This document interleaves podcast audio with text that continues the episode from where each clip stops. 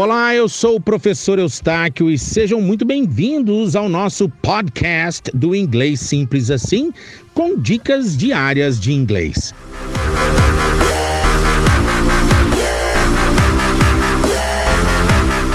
Esta é a terceira aula da última série de quatro aulas, né? Nós vimos na aula passada o passado perfeito contínuo e agora nós vamos ver o futuro perfeito contínuo, que é o eu terei estado fazendo alguma coisa. E o exemplo dessa aula é o seguinte: ele terá estado correndo por duas horas.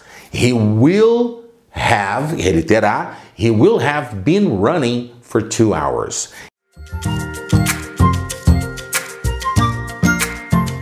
Digamos que ele começou a correr há uma hora atrás e ele ainda está correndo. Então, ele tem estado correndo, né? O presente perfeito contínuo seria assim: ele tem estado correndo por uma hora. Então, daqui uma hora, se ele continuar correndo, ele terá estado correndo por duas horas. He will have been running for two hours. Essa é a afirmativa positiva.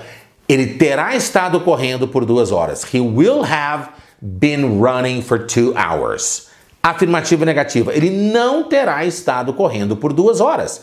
He won't, que é o will not grudado, né? He won't have been running for two hours. Perguntando positivamente, ele terá estado correndo por duas horas? Will he have, basta colocar o auxiliar do futuro antes do he. Will he have been running for two hours? Ele terá estado correndo por duas horas? Will he have been running for two hours? E na pergunta negativa, ele não terá estado correndo por duas horas? Won't he have been running for two hours? Won't he have been running for two hours? Respostas curtas. Sim, ele terá. Yes, he will.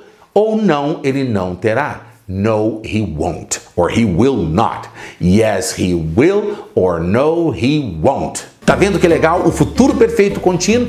Fica ligado porque na próxima aula nós veremos o último dos 16 tempos verbais da língua inglesa, que é o condicional perfeito contínuo, que é o eu teria estado fazendo alguma coisa. E nós fecharemos todo o raciocínio dos 16 tempos verbais. Curte, compartilha e te vejo na próxima aula. Um grande abraço e até lá!